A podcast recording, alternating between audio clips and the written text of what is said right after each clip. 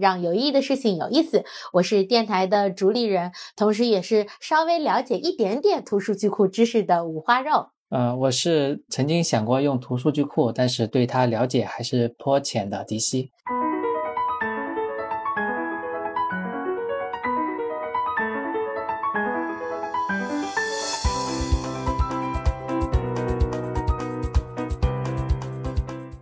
今天我们邀请到了一个我在网络上认识了很久，然后碰过一次面的呃思维同学，来给我们讲一讲他在图数据库领域的从业经验，以及他对于各类数据库的看法和给到大家的一些从业建议。那么，请思维跟大家打个招呼和自我介绍一下吧。嗯，嗨，大家好，嗯，呃，谢谢花柔姐，谢谢迪西老师，嗯，我是古思维，然后，嗯，我现在是在。上海的一个开发者，然后我也是一个开源的爱好者，然后我之前是做了很多年的通信和云计算的工作，然后我从三年前开始，嗯，是在 Nebula Graph 这样一个开源的团队做分布式的一个图数据库的项目，那我现在顶的这个帽子是开发者、布道师和大语言模型的 Team Lead。然后我平时的话，就是大部分时间是写写代码，然后就做一些嗯 build in public 的事儿，嗯，因为我比我就发现我自己比较喜欢就是呃 build things with magic，就是用很有意思的魔法构建一些事儿，啊，并且能够帮助别人做一样的事情，对，这是我的那个热情所在。哦，嗯，挺有意思的，嗯，那我们就接第二个这个这个话题，好吧，嗯。嗯呃，图数据库是我这一年多，呃，或者近两年，反正比较高频出现的一个概念啊。嗯，那请思维跟我们讲一讲，呃，什么是图数据库？它是又是新造出来的一个呃技术方案吗？技术产品吗？然后它主要的场景有哪些呢？啊，好的，花儿姐。嗯，图数据库其实它就是真的，就像你说的，就是一可以说是 一个新造出来的一个技术方案，yet another database。那那这里边首先就是先快速介绍一下图，图其实就是我们在嗯以前计算机或者像我是数学数学的时候学过的一个一个数学的分支叫图论。然后这个语境下的这个所谓的图，它其实不是图案图画的那个图。然后这个图论里边呢，就是对图的定义，其实就是点和边的这样集合的这种问题。那呃，就是老生常谈的，我们举的例子就是所谓的七巧问题，大家都或多或少听过这个词。就是呃，一百多年前，欧洲有这么一个城市，然后它有两两两呃两条河，然后把城市分割了成了好几块儿，然后这河上呢就有七座桥。当时有人问，就是说你能不能设计一种走路的方式？走这个桥的方式，嗯，不重复走任何一个桥，但是又能便利到所有的这个土地和桥。那就是当时人们开始尝试解决这个问题的时候，好像后来就有一篇论文，就在把这个问题把它抽象成数学问题的时候，就发现把这个问题最终就抽象到最简化的情况就是图的一个问题。它是类似于以前那个拓扑的那个那个，也是一个数学分支。对，那所谓的图数据库呢，就是。呃，把这个事物抽象成这种点和边，就是点和点与点之间的这种关系，这个边的这种形式的一个一个一个系统吧。那它就是这个系统怎么来的呢？其实就是就好像时序啊，或者是呃地理数据，就是这种某一种数据结构，如果你呃有有很多就是频繁的使用，然后需要复杂的对它进行查询，是要把它持久化。然后能够在线的访问，把它管理起来呢，那它就有可能变成一个数据库。那就是，那就是像所有的其他的数据库一样，就是说，你等价的这份这种信息，其实当然可以存在，就是关系型或表表里边也是可以存的。那就是我们需要另一个系统，其实就是就是当我们对这种特定的这种模式的。访问啊，存储它的需求比较复杂，比较严格，有的时候我们就需要单独搞这么一个系统。那就是最开始这个图被，呃，被就是被开始大大量的使用的就是我们能想到的一个一个场景，就是，呃，Google 他们以前就是，维护它这个所有的这个网页，全世界网页的这么一个里边的信息。然后他们想回答，比如说你在搜索引擎里边，你可以试想十几年前，如果你想问。呃，姚明妻子的年龄啊，这种这种问题，有的人就是会，他没有 sense 的话，他就会在搜索引擎里边打这种人的人能人能够理解的问题。但对于搜索这种倒排，就是传统的搜索的技术来说，这个其实是不太好解答的。就是你可以想象，你需要获得，嗯，姚明是谁？姚明的妻子是谁？姚明，呃，他。现在他的呃妻子的生日是哪一年？然后今年是，然后才能得到这个答案。那当时为了能够解决这样的搜索的问题，就是 Google 他们总是想做的更多嘛，他们就需要引入一种，就需要把知识以这种图的方式组织起来，就是。后来他们发论文就把这个东西叫知识图谱，那他们就维护了一个系统能够做这样的事情。那知识图谱也是就是我们所谓的图数据库的一个典型的场景。那类似的场景其实有那么几十个，比如说社交网络，比如说 Facebook 或者微信，呃，LinkedIn，他们。把社交的这种关系，就是给它维护起来。那如果你的这个利用这个关系的这个场景是需要我们实时的读写、高并发的访问，或者有很多复杂的模式的这种读写的话，那把它放在一个像图数据库这样的一个像数据库这样的一个系统里边去支持面向图的查询和存储的话，就比较 make sense。当然，讽刺的是，就是。嗯，很早期的这些最早期他们需要用到图的这些公司，他们因为很大，他们的那个系统往往往往不需要设计成这样通用的情况。但是随着这个越来越多的公司需要这样的呃场景，比如说什么呃金融，或者是嗯电商，或者是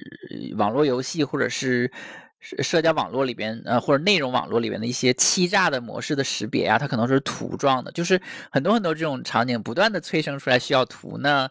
可能在某一个时刻，然后人们就把图数据库这个东西变成一个 thing，然后一点点用起来，对，然后就是这样的一种一种存在，但其实并不是所有的对图这个结构的应用的场景都是一定要用图数据库的，有的场景你需要非常复杂的。图上的一些计算，你可能用的就是图计算的这个这个另一个分支。那这个领域也有一个就是抽象出来的一个系统，就大家都会复用，就是叫图计算平台。它可能是需要在内存里边迭代，在图就把图这个结构不断的迭代的一种一种另一种系统。对它们有些区别，有些联系。对，图数据库就是这样一个东西。我问一个特别特别基础的，你在布道的时候有收到提问说，你这个图数据库是不是就是存图的、存图像的数据库？是的，是的，很多的，就是很多人 就是望文生义，直接看到这个词，他就是直接把它跟存图片这件事情就是联系起来，也很也很自然，因为大家。就这个图片也是要需要被存储的，对。嗯，哎，我还再再问一个，呃，因为现在是很浅的一个入门阶段嘛，我正好问一个我一直很好奇的事情，嗯，就是，嗯，因为我在跟很多同学沟通的时候，他们也把，呃。写论文，呃，发论文，发顶会的期刊的论文，作为很重要的一块，呃，他们很认为很重要的一块工作。我想，呃，其实我看，呃，这个 PinkCap 的发展史的时候，最开始也是从 Google 的一个论文里获得的启发。然后你刚刚其实也提到，Google 发了一个论文，我想知道，就是，呃，这些论文在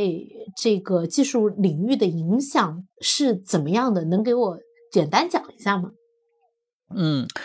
嗯，就是 Google 的那几篇论文，就是大数据和分布式存储那几个论文，就是影响也是非常非常深远的。然后就是刚刚我提到，就是 Knowledge Graph 那个那个论文，嗯，反而对我们的影响没有。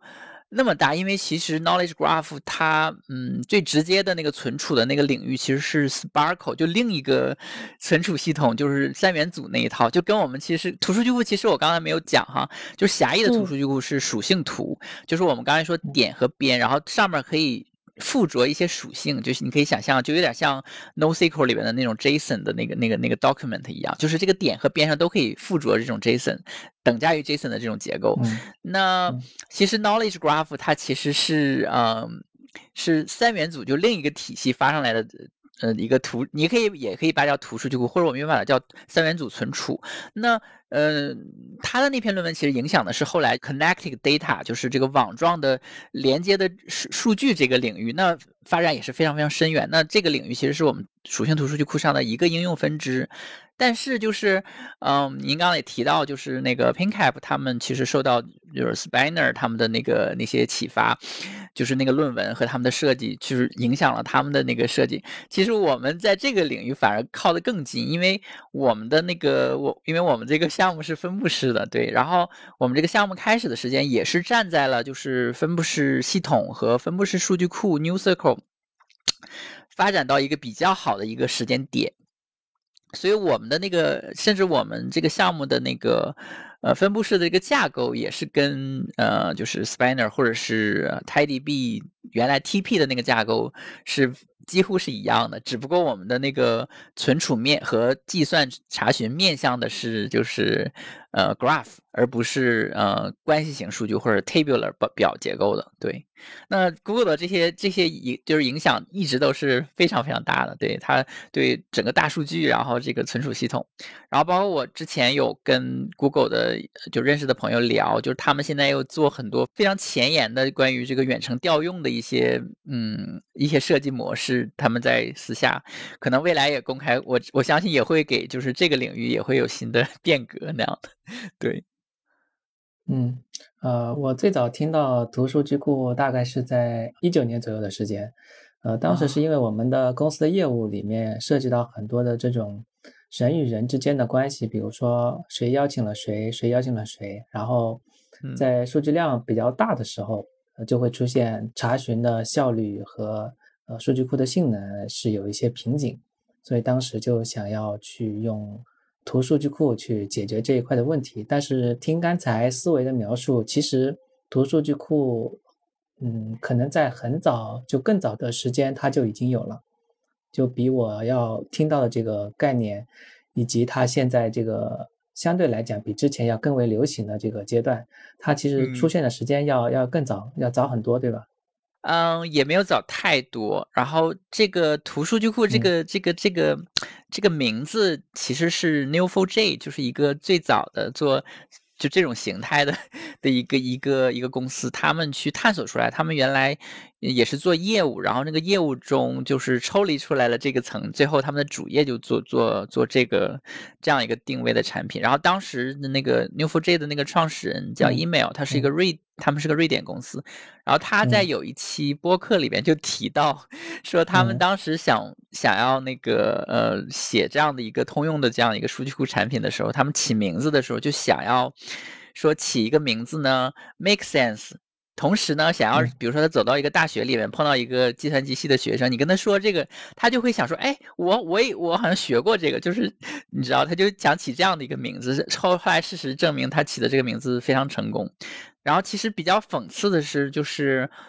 事实上，在我们现在这种，我们现在就是数据库，基本上大家都默认是 RDBMS relational 的。那其实就是数据库，嗯，变成因为 SQL 这个标准的产生，然后大家都发现万事万物给它压到表里边非常合理，然后也工程上也比较比较容易实现。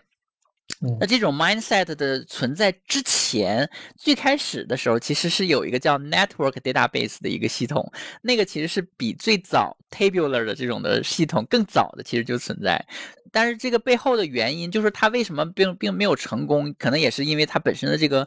非结构化呀，这个这个 nature。但是它另一另一部分的 原因也有一个必然性，就是其实咱们脑子里边。思考一些问题的方式啊，想一些问题的方式，组织知识的方式，其实它天然的就是一个网络或者是一个图状的，对，是蛮有意思的，嗯嗯，所以其实是呃，谷歌当时很早有这个论文，包括它的生产实践里面可能有用到类似图书机构这样的一些技术，但是当时它并不是一个像 Neo4j 这样的一个成熟的图数据库的产品，就是。到了后来一个阶段，就是很多公司有用到这样的场景的时候，它才变成一个单独的类似时序数据库这样的一个数据库的分类，对吧？嗯，对，就是谷歌的那个 Knowledge Graph 呢，其实是可以用图数据库做的，就理论上其实也可以用其他的系统做。对，所以谷歌他们其实是没有图数据库这样的，自己没有做这样的产品。对，是的。哦，对对对，所以所以我们后来再去用的时候，其实那个时候。去想要用类似的产品，发现还是有一些问题，就是，呃，没有比较好的案例可以去做，或者说是比较成熟的云产品去用。嗯，是的，是的，没错，尤其是在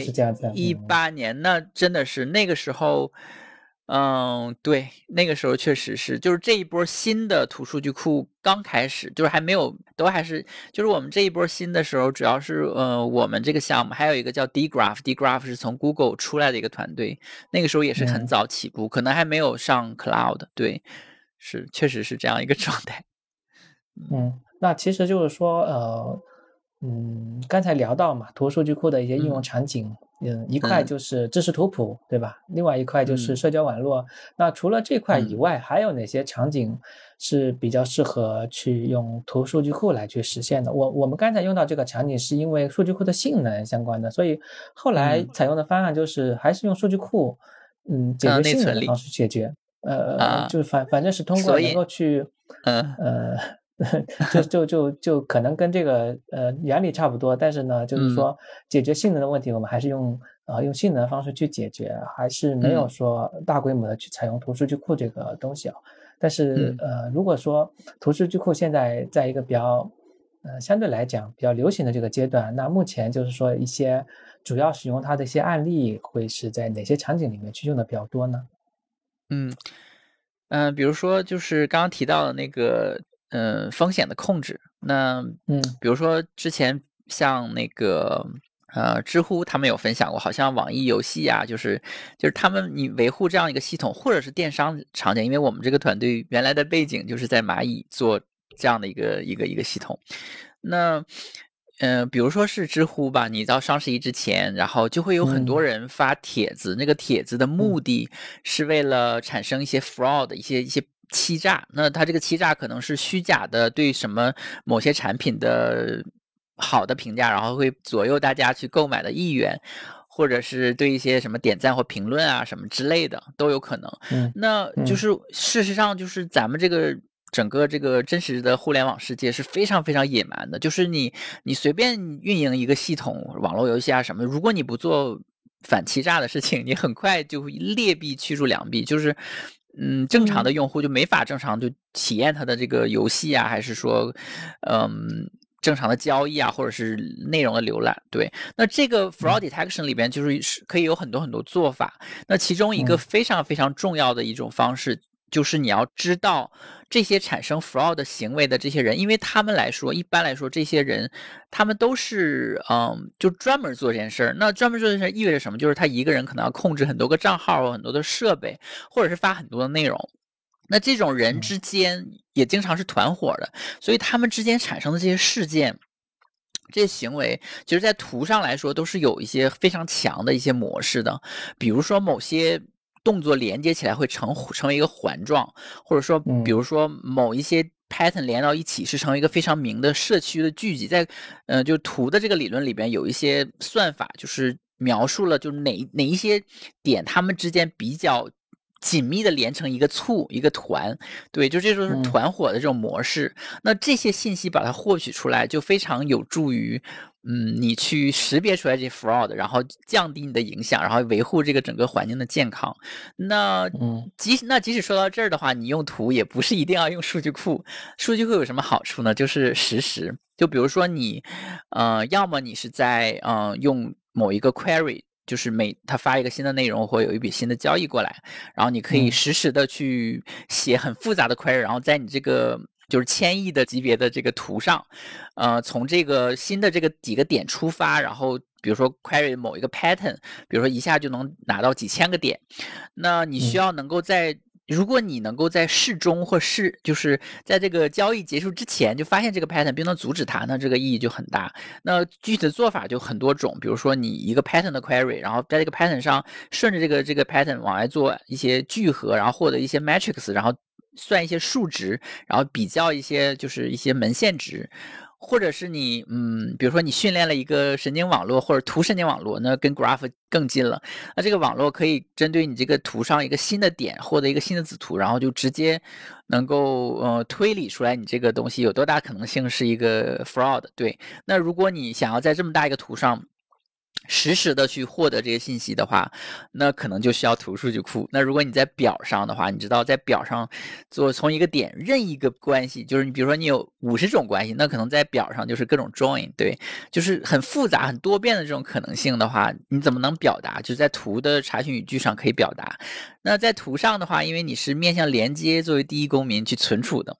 那你怎么能在就是比较便宜的去做这种多跳或者是复杂的那种嗯类型的边的这种跳转？那就是数据量上来，或者是你的这个关系多了以后，可能你用原生的图的这种存储就可以做到毫秒级，然后可能你。在其他情况下，可能就是分钟级，或者是甚至是半小时，就不能实时做。对，就是很多都是类似这样的，呃，一个场景。这当然这只是其中其中一个场景。比如说我之前也有分享过，就是你可以利用在这个图上维护你的用户和你一些行为，然后做一些推荐。就是很多常见的推荐算法都可以等价为在这个图上做一些一些 query，然后或者是。如果你把你的呃系统里边的所有的数据，还有嗯数据之间、数据源之间的调用关系，你的各种各样的呃表，就所有这些信息维护起来，它是一个数据血缘的问题，你可以把它放到图上，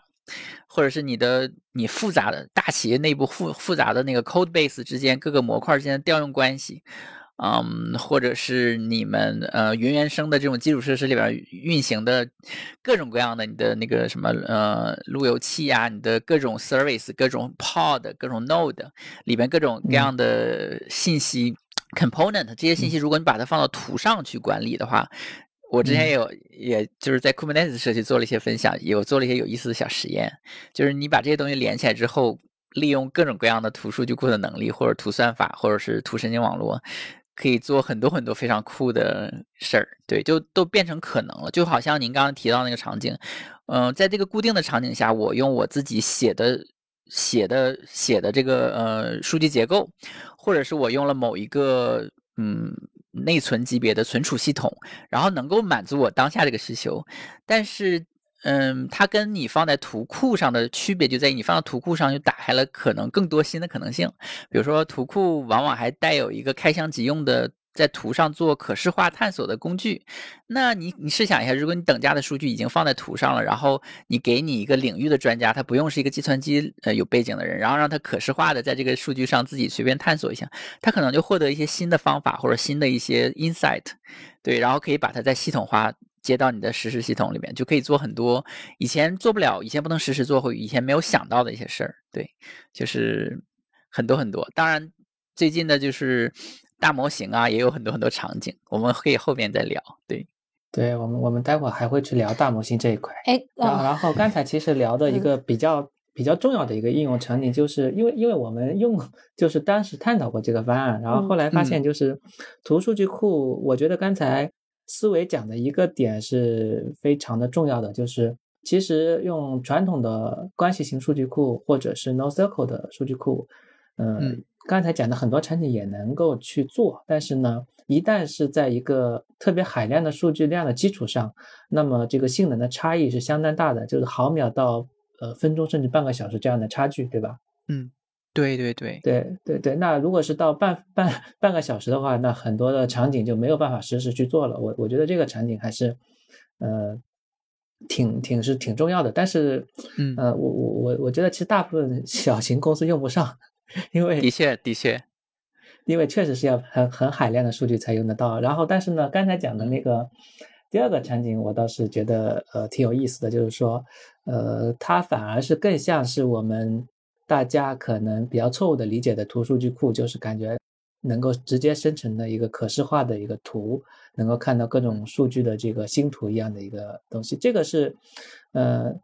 图数据库自带的功能呢，还是说，呃？这是基于图数据库现在的一些成熟的一些产品在做的一些事情。对对，这里我想补充一下，我们之前其实也有采访过 OntoV 这个项目嘛，嗯，就是刚刚也提到可视化，所以我想把这个合并在一个一个提问里给到思维。嗯嗯嗯，是就是嗯，实际上理论上就是嗯，我们就是如果这个数据存在一个地方，甭管是在 CSV 文件里，还是在数仓里，还是在呃表结构的数据库里边，我们如果想把它以图的方式展现可视化的话，其实都不是障碍。但是这里有一个 有一个情况就是，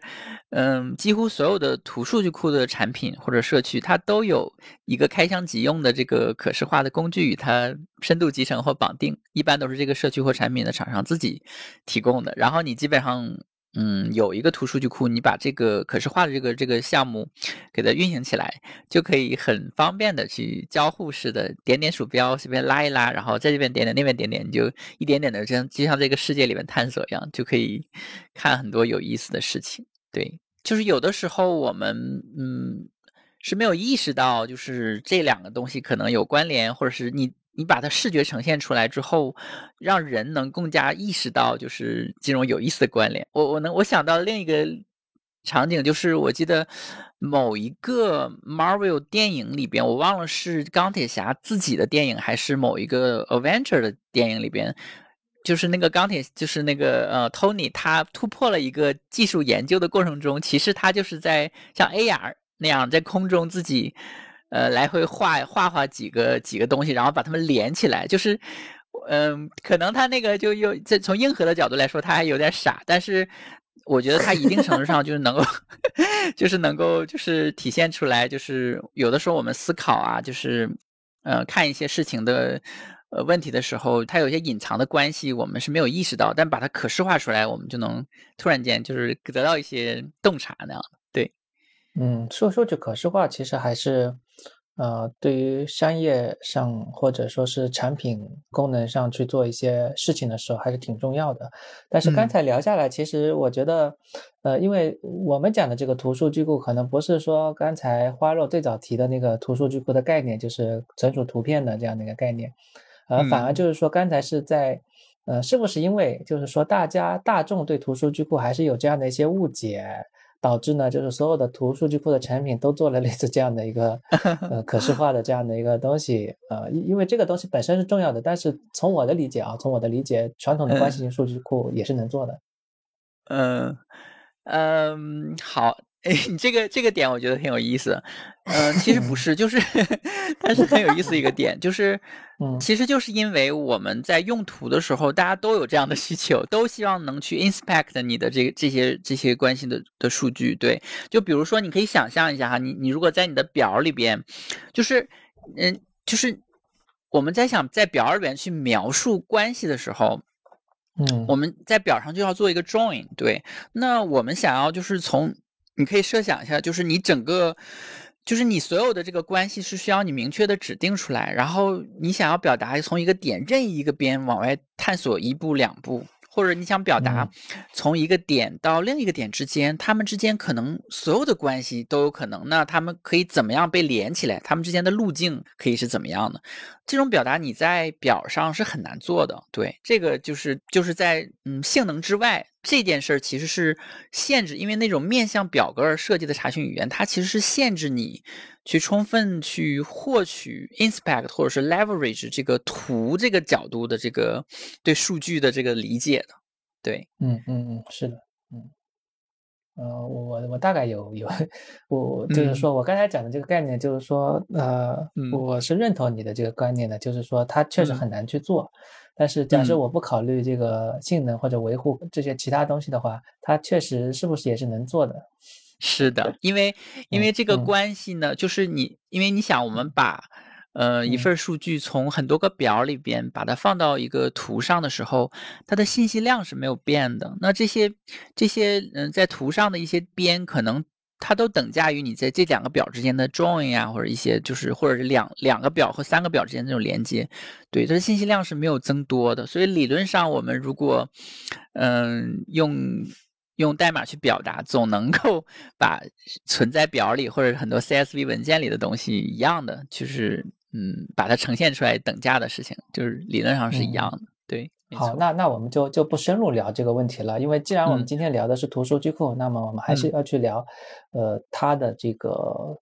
更就是更更深入的一些跟图数据库相关的一些内容。那刚才有聊到，就是图数据库在呃知识图谱或者社交网络反正就是有很多很多点的这样的一个关系链的这个场景下，它有非常大的优势。那么就是说，呃，从呃你们专业的角度去看的话，它是怎么样在技术上去实现这样的一个相对于传统的关系型或者是 NoSQL 数据库，呃，如此巨大的一个优势的呢？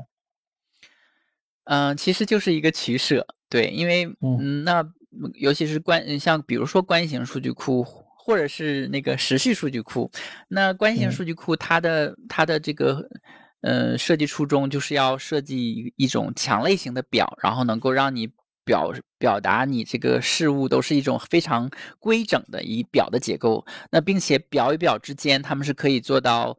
嗯，就是有这种关联，然后你你同一份数据不需要重复的去存，那可能就是它里。之间引用关系能表达出来，那想做好这样一个系统，那就要做很多决定。我们要到底要怎么把这个数据分布，以什么样的方式去排序？比如说，我们天然的可能都会以这个 ID 的方式顺序往下存。那如果我们想要就是这个表里想要以 name 或者以年龄去排序的话，那我们想高效的查的话，我们就需要建立一个索引，就是单独再把这个数据再多存一份但是以另一个维度去排序，就是这就是关系数据库里的情况。那比如说到时序的情况下，我们需要每时每刻的往里往里往这个时时按时间顺序往里边怼数据，然后我们可能后边不去不会更新数据，那这个。就这个对这个系统的这个需求，其实跟我们最初设计表结构数据库的时候是有有差别。那如果这个需求暴涨的话，那我们就要想回来怎么去改，我们要舍弃哪些东西，然后引入哪些新的机制，然后让更适合新的这种 pattern。那 Graph 数据库也是类似的，就是我们既然想要让我们从一个点出发往外。按照某个关系跳转这个查询变得便宜，变得是我们最优先的考虑。那我们舍弃的就是对表结构的这种存储，所以图的数据库都是以某种等价于这个嗯，就是临临接表啊的这种方式去存的。比如说最早的 Neo4j，它其实存的就是这种呃。这种呃，像链表这种这种格式，那你就可以很快的去做这种探索。那呃。甚至那个有有个项目叫 Redis Graph，它是 Redis 下面的一个子项目，那它就是以临接矩阵的方式去存，就是我们知道就是有，比如说图神经网络，大家如果了解的话，就是怎么去数字化，就是这个 Graph 也可以用矩阵的方式。那他们就是在临接矩阵里边呢，有很多计算和查询都可以变成矩阵的运算，就非常非常有意思的一个项目。然后这个项目之前就是中间他们放弃掉了，今年他们又把这个项目重启了，也是之前我们也很觉得很遗憾。对，那还有一个问挑战就是，你想，如果你想要把让这个图就是这种临接的这种表的这种关系，你想你想把它 scale 的话，那你数据量大的话，你不能存在一个机器上，你要分布式的话，那这个其实就带来了一个非常大的挑战。就相比于其他类型的数据库，就是你怎么去分割这个数据？对，所以嗯，像。像我们像像比如像 Neo4j 这样的项目，他们就是单机的，那就是另一个问题。像我们当时做这个项目的时候，就是。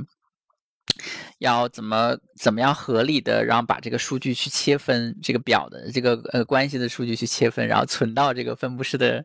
这个上边，然后把它做起来，然后并且让我们在做这种分布式的这种查询的时候，怎么样在我们关心的这些 trade off 的点上尽可能的高效，然后怎么因为涉及到分布式的时候，就会有一些远程的调用啊，怎么样去优化。呃，中间各种查询的这些计划，让它尽可能的就是便宜，尽可能的少传数据那样的。然后比如说有些计算下推，的但是这些有些优化技术就是跟传统的数据库的技术是也是一脉相承的。对，然后分布式了以后的话，我们怎么让让这个就是云原生让它做的更好，也是做了很多嗯有意思的事儿，然后也是有些东西也挺难的。对。然后就大概就是这样的一个存在，所以我们这个项目就是一方面是用一个比较原生的方式，我们底层用选择用的是 KV，就是在每个单点上用的是 KV，然后我们把嗯就是点按照点的 ID 的不同去 sharding，自动的去 sharding，这样用户是不用关心我们数据是怎么分布，他们只是一个单点去去访问我们，然后底层我们就把它给分布在一个。不同的这个节点上，对，然后在就是原生的系统里面，我们在用那个 operator，然后做很多很多很脏的活儿，让这样让就是使用和运维的人就看起来就很轻松那样的。对，就大概是这样的一个存在。嗯，我我我发现思维是我们第一个嘉宾介绍自己的产品的时候。就基本上不喊不喊名字啊，害怕害怕广告植入嘛啊，布道布道是讲讲这个领域的，对，因为因为刚才聊的这个产品就是你们的项目，应该就是 Nebula 对吧？对。对对对，Nebula Graph，嗯。嗯，Nebula Graph，那其实刚才已经聊到第四个问题了，就是对 Nebula Graph 的这个呃，现在听下来它的优势和特点就是说，一个是分布式的。一个是云原生的，这个是相比较于呃我们刚才聊的可能比较早的 Neo4j 类似这些项目来讲的话，它是有一个非常非常重要的一个优势的，因为单机对于生产实践来讲的话是不可靠的，嗯，而且又是数据库这样的对于存储有很高的一个要求的这样的一个产品。呃，然后听下来，其实就是说，呃，每一家这个图数据库去做背后的实现的话，它里面的基本的原理还是有一些差别。哎，现在国内是的在做图数据库的有哪哪哪些呢？国内其实也有不少，然后我其实就我没有太关注不开源的，对 然后嗯，像我们的团队原来在蚂蚁做的那个项目叫 G Base G E A Base。然后像后来咱们蚂蚁就收购了费马科技那个团队，然后他们做的那个那个那一套东西就叫图 Graph T U Graph，做的也很好。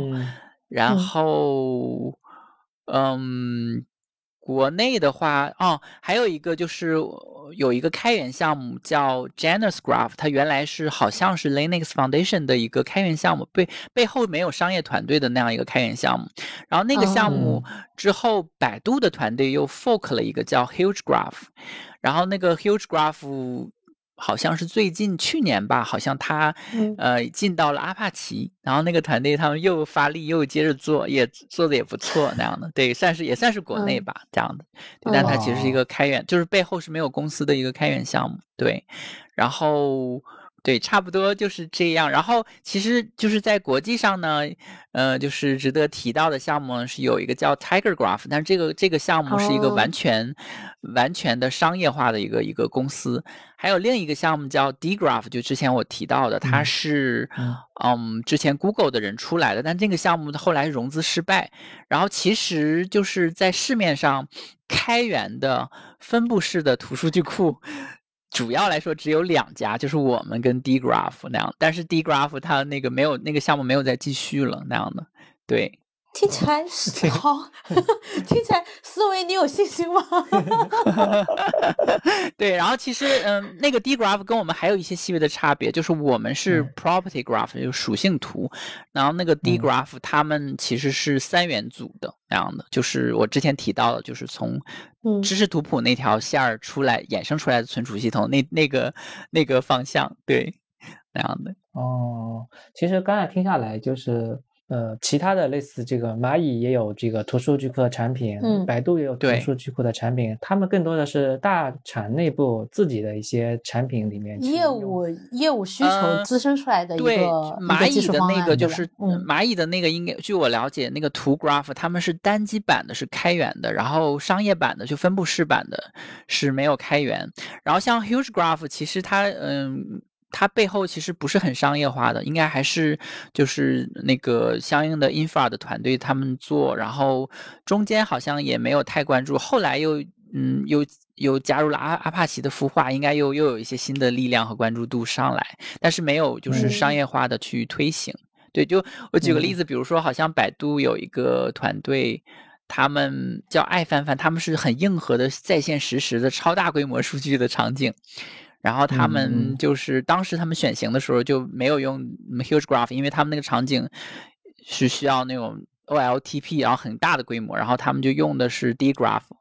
然后后来 D graph 就是在就是在处理他们那个海量数据的情况下就有些瓶颈，后来他们就切到了我们的那个我们的这个项目的开源版，然后他们用 D graph 用的还是付费版，对。那样的一个有意思的 marketing，sorry。啊，对，OK OK，其实其实听下来就是说，呃，因为刚才有聊，就是说用到图数据库的产品，它首先一定要是数据是非常大的这个基础上，它才有这个比较大的价值。所以，呃，就大部分的这个大厂，它本身就是有海量数据，然后它也有相应的技术能力，所以他们会自己做自己的一个图数据库的产品，而反而就是说，呃，像一个云产品要用到很多中小型公司，它要去这个。使用的这个场景下的话，那么相对来讲的话，对于图数据库的需求就会比较小。那就是说，对于你们公司来讲，这个对这个情况是大体上是有这个情况，但是具体还有些有意思的细节，我可以跟就是分享一下。就是我们像像我们在呃在海外，我们有一个像国外的，就是那种已经上市的特别特别大的一个社交网络公司，他们就采购了。采购了我们的项目，但现在我们还没有就是 announce，就是，但是他们已经在就是嗯，就是用我们单集群在他们那个云原生的环境里跑，就是一百台加的那种的一个集群，就是有在这样的业务上跑。然后我们关注到，就是确实是比他再大的公司，他们的那个特异性场景往往就需要自己去自研，对。但那个公司其实已经很大了，对。然后国内的话，就是。像比如说像美团啊，就是什么快手啊、小红书，就是好多好多这种这种这种大小的公司，他们也是用我们，像什么携程也是用我们。但是有一些公司他们会选择自研，比如说字节，他们就自己自研。但是他们自己自己自研的那个呢，就是可能有就有些公司就自研的还有两种，一种是他们就是只是满足自己的需求，那不会把它变成一个嗯。就是企业版的一个一个 offering 拿出来卖，就是字节那个其实它是有在卖，但是好像像像快手和小红书，他们就是一有一些业务在用我们，有些业务他们自己自研了，对。然后像美团他们是完全用我们，然后像微信他们早期之前在一点零的时候用我们，还给我们做了很多很多贡献，后来他们也自研了，因为他们的场景非常的非常的特异，对对，确实。哎，这些那个都是能说的吗？啊，是可以的。就就是呃，前面那个公司我没有提的名，我不能说。后边的这些都是他们公开的，他们都有公开分享，因为他们也在我们的社区做了很多贡献。就这些大的大小公司，对。哦哦，那那明白了。那确实就是，呃，还是要有相当大的一个体量的用户。对，听起来都是比较大的公司。对，也有很多很小的公司。就是刚刚您提到，就是说。数据量大才需要图数据库，这个确实是 make sense，但是也不是全都那个什么，因为有的时候啊，我们自己就是我们自己用非图数据库的方式传这个数据的时候，也不全是因为量，就是性能满足不了，有的时候就是你你真的是需要图的这个查询语句才能够描述你多变的那种灵活的这种查询的这种模式，有的时候也需要，所以也有很多就是很小的那种呃的场景，他们也是用。图数据库，然后有些小的场景，他们也用像我们这种分布式优先的这种的，就是因为他们可以看到他们未来这个 business 可可以就是增长嘛。那增长以后，你只要加机用我们的话，加机就可以了，不用自己做什么 sharding，就是能够 hold 得住。对，就是可能都会有一些啊，对。对对，因因为我我聊这个问题，就是首先就是说，刚才我们主要聊的就图数据库啊，哪些地方是有优势的嘛？那其实就是说，呃，因为它是做了取舍，所以说就是哪些场景下是不太适合去用图数据库的？嗯，是的，这是一个非常非常好的问题。对，嗯。就是，呃，一般来说哈，我们图数据库最常用的场景，其实就是它的存在的形式是，它不是作为 single source of truth，就是不是作为唯一的那个。持久持久层的，往往就是你会同时存在一个表结构的数据库，然后你用流式的这种 pipeline，或者是 T 加一的批式的方式，把这个数据给放到图上，然后方便你的就是非常专有的这种图的这种访问模式的这种各种系统来使用。这是一个非常典型的场景。那这是一个中间层，就最常见的场景。那另外的极端呢，就是一一种可能性就是。我们把所有的数据就直接全放到数据库里边。比如说像我之前提到的数据血缘，那这个数据血缘领域其实有很多这种方面的 infra 的开源项目，这里面有好几个开源项目，它的就是你当你存数据血缘的时候，它就只存一个图数据库。那这个场景其实就是他觉得，呃，一般来说哈，很多图数据库是没有做 transaction 的，因为不需要，很多时候就是你。大部分情况，你不是把它作为唯一的数据源，对。那像那为什么就是嗯，像我刚刚提到一些场景，它可以把图数据库作为唯一的数据源，就是它不是特别担心你这个数据里边就有很多 transaction 的这种场景，对。然后我只想要做这种面向图的这种访问的这种。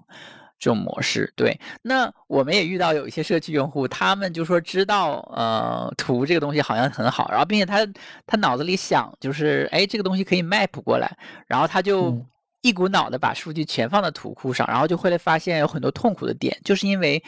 比如说你想要在表里边做。对所有的用户，比如用户是一张表，那在图上可能用户是一类点，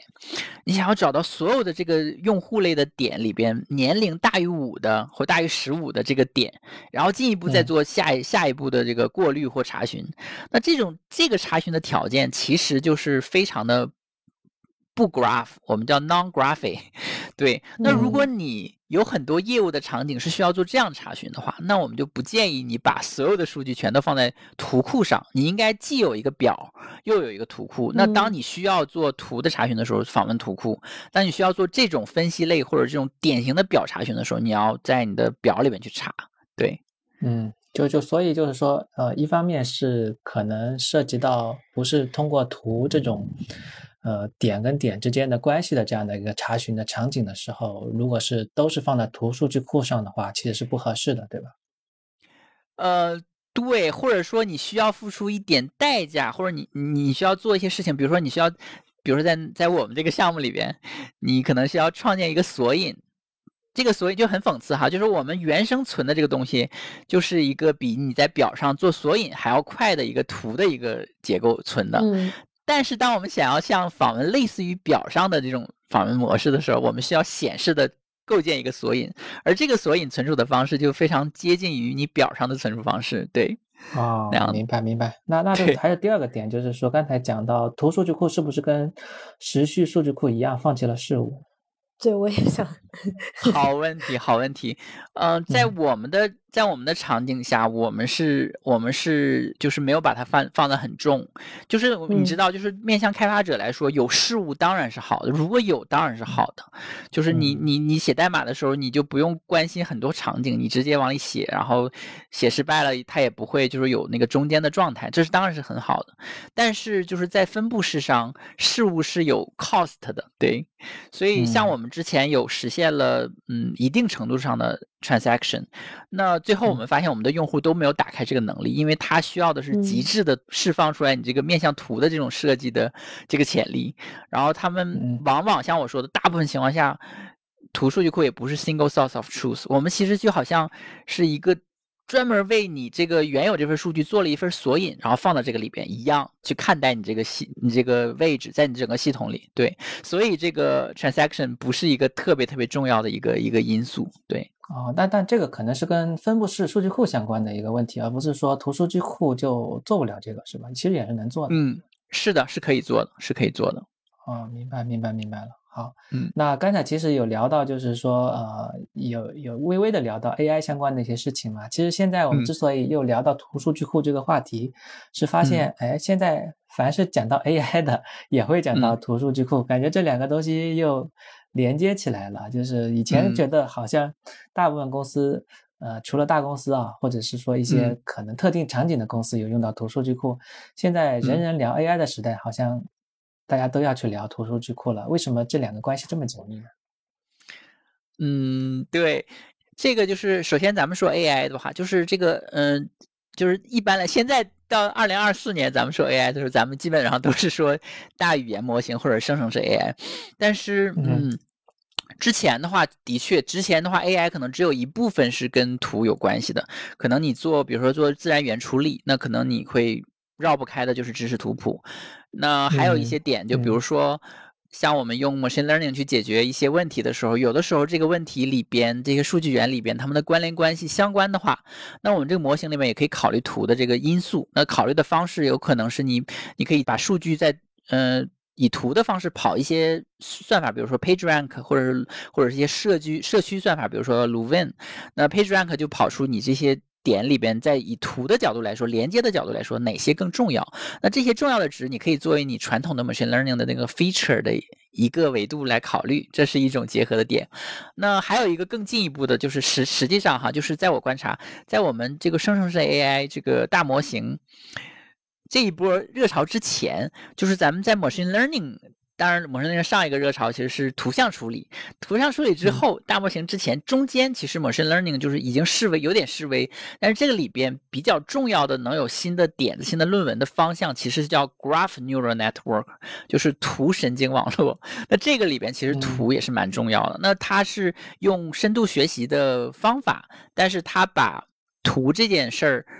就是关联关系这件事，用我刚刚提到的那个 adjacent adjacency matrix，就是临接矩阵去表示。然后，当这个矩阵里面能够表示点和点上的信息，以及点点与点之间的关系的时候，然后用类似于深深度学习神经网络的传统的那个方法去做，可以做出很多有意思的事儿。就比如说那个，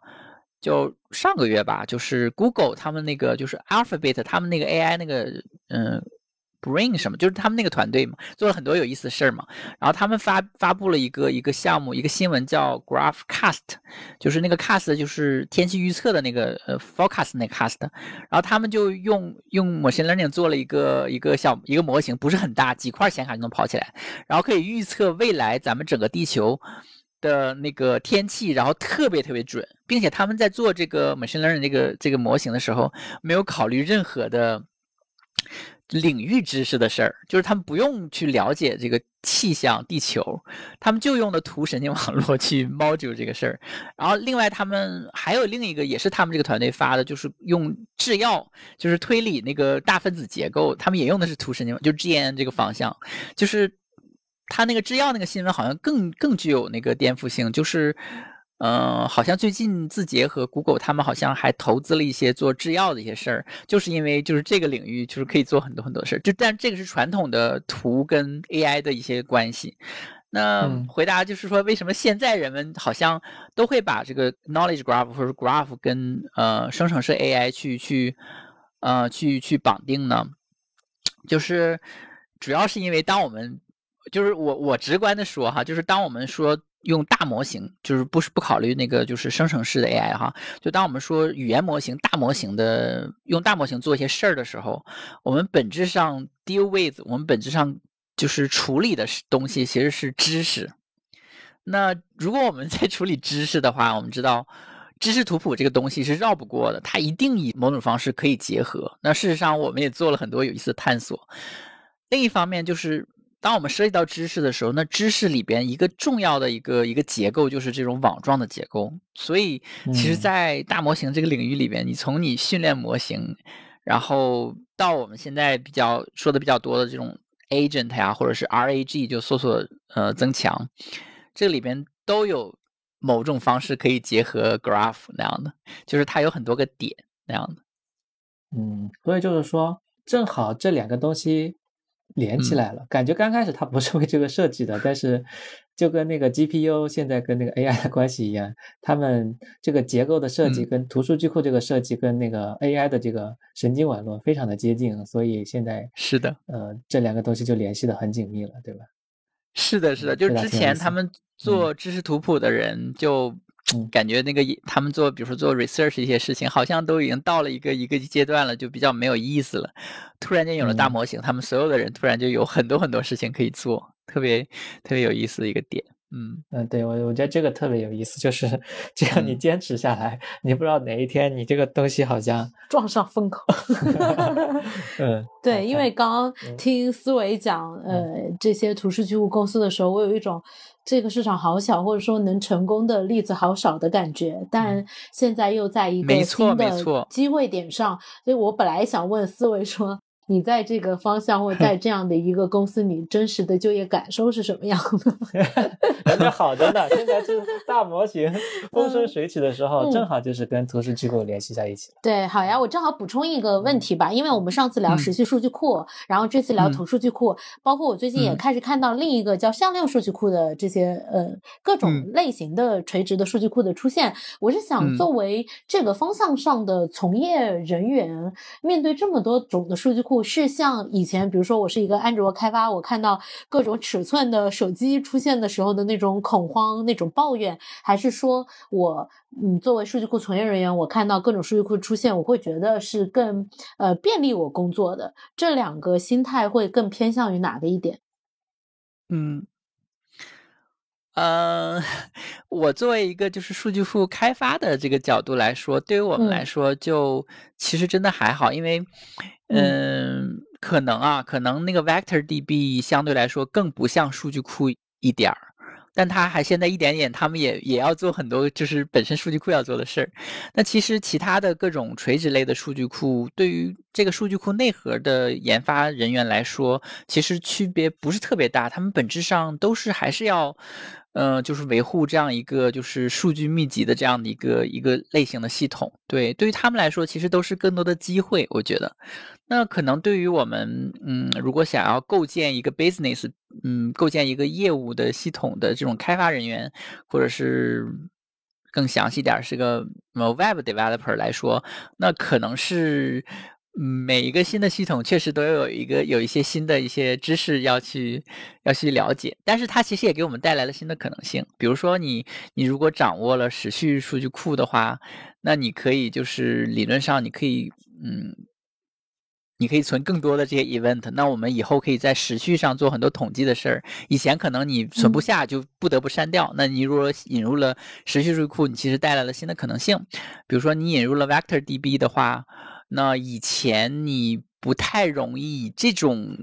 语义的角度、相似性的角度去获得一些一些，嗯，做一种这种更高级的搜索或者更不同角度的搜索。那现在允许你做了，那你其实有可能可以做更多有意思的应用的开发，比如说以图生图啊，就是以前你不了解，现在你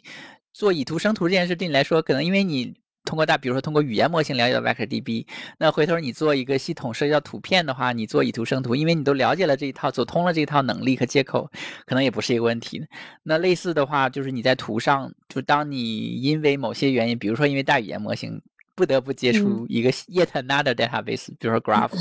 你克服了这个恶心的这个阶段，把它那几个新的概念和比较蹩脚的这个查询语言的一些呃理念走过了这痛苦期，那你可能也是打打开了一个新的 possibility，新的能力。那你发现你把你一些数据映射到图上之后，有可能做很多以前你不太没有想到或觉得做不太好的一些事儿，也变成可能了。对，可能是这样的一个。我想，我想想象出来的一个路径，对。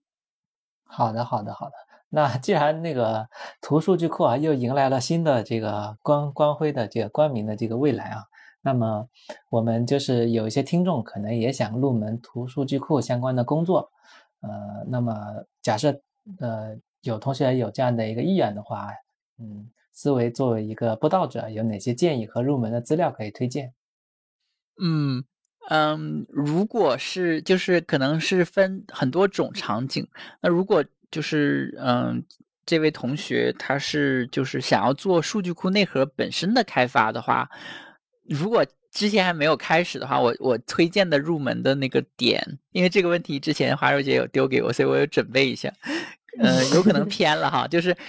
呃，我我就是如果。我是一个 CS 背景的同学，想要以后从事数据库相关的开发的话，我的推荐就是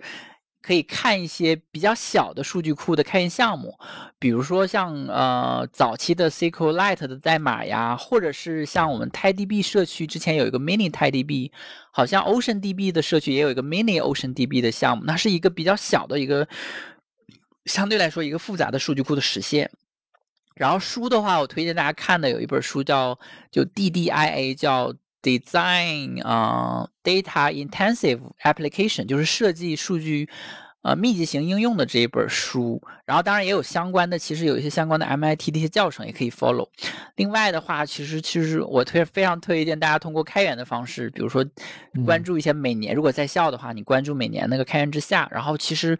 呃，开源战役面面向的是中，主要面向的是咱们中文的环境，国内的一些项目。其实咱们国内这个就是开源 infra 这个领域非常繁荣，有很多很多这样的开源项目都是跟数据库相关的。然后你去关注，然后它都有这样的机会，你可以申请，然后完成一个单独的任务。那很有可能它是在这个数据库内核上的工作，当然也可能是内核相关的一些呃 surrounding 的 tool chain 的一些开发。无论是哪一种，看你个人的技术栈和和就是兴趣都可以，我觉得都是可以算踏入这个数据库相关的，嗯，内核相关的开发的贡献。对，那反过来，如果是想要学习使用数据库。嗯，详细点说是图数据库的话，那其实你选择一个呃图数据库的项目，比如说呃 Neo4j，或者是图 Graph，或者甚至是 Nebula Graph 的话，那你就呃从他们这个项目的 呃自己说在最后文档啊，然后他们的开源社区可以可以入手。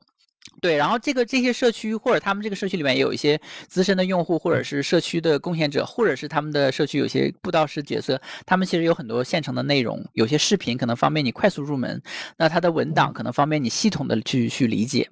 当然，你也可以关注我的我的 blog，就是。呃，思维点 io，如果在国内你加三 w 访问会快一点。就我其实有分享很多跟 graph 相关，我做了很多就是端到端的那种，相对于稍微复杂一点的那个具体一个图可以做的一个事儿的一个那种项目。你可以知道，比如说如何用图做社交网络，如何用图做云原生的事情，如何用图做嗯推荐系统啊，跟大模型怎么结合，就是我都有那种文章跟那个开源的项目可以参考。对好，我们会放到那个节目的 show notes 里。嗯，谢谢。然后我们的开源项目里边也是内容非常非常多，大家可以来看一下。对，嗯，的社区里边。哎，但还还有个问题还没问，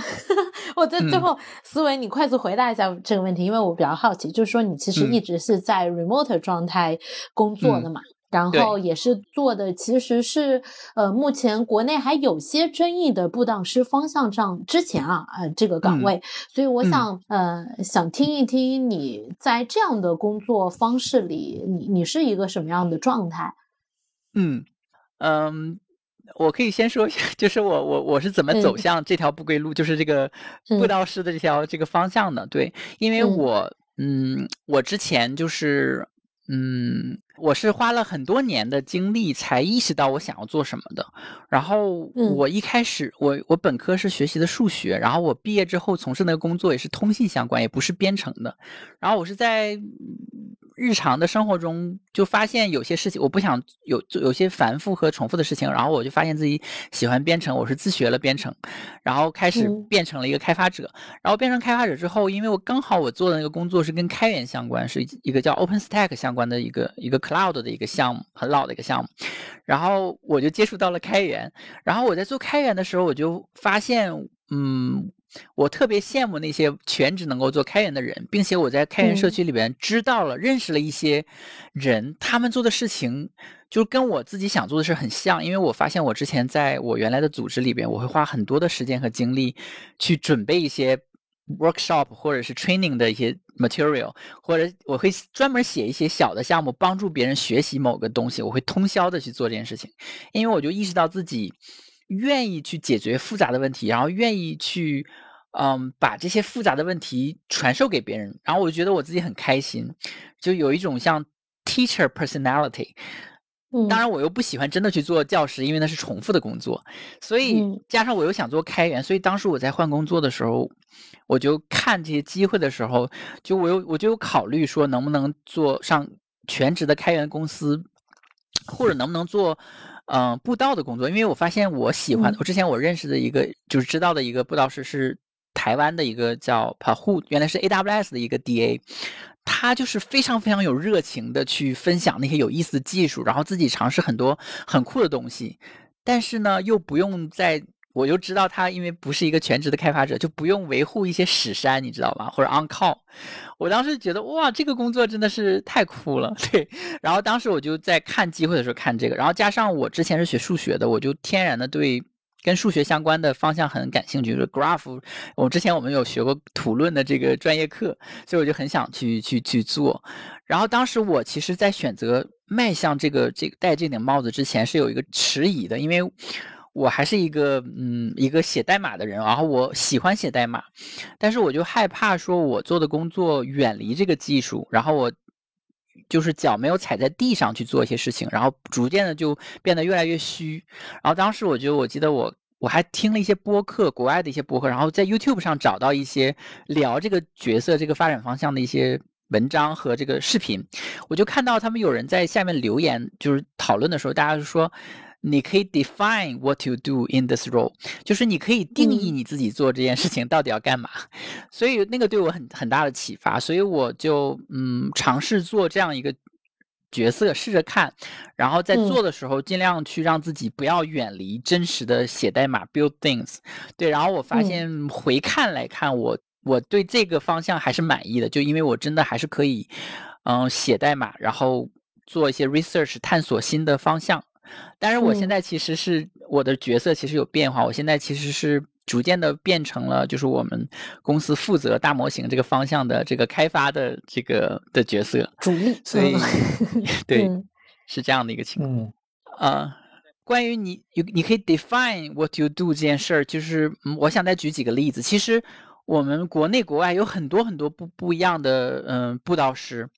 尤其是开就是开发者布道师，他们不是必须要写代码，甚至有些人背景就不是写代码的，就是你你你擅长什么，你做什么东西很开心，然后觉得有获得感，你就去做。比如像。我知道之前有个 AWS 的那个嗯 DA，他就很喜欢音乐，他就写了一首歌，然后那首歌就能够展现出来所有 AWS 的所有 service。我觉得就是类似的事情你都可以做。然后有的人很喜欢做视频，有的人喜欢嗯音乐或播客，有的人喜欢画画，就是大家都可以去。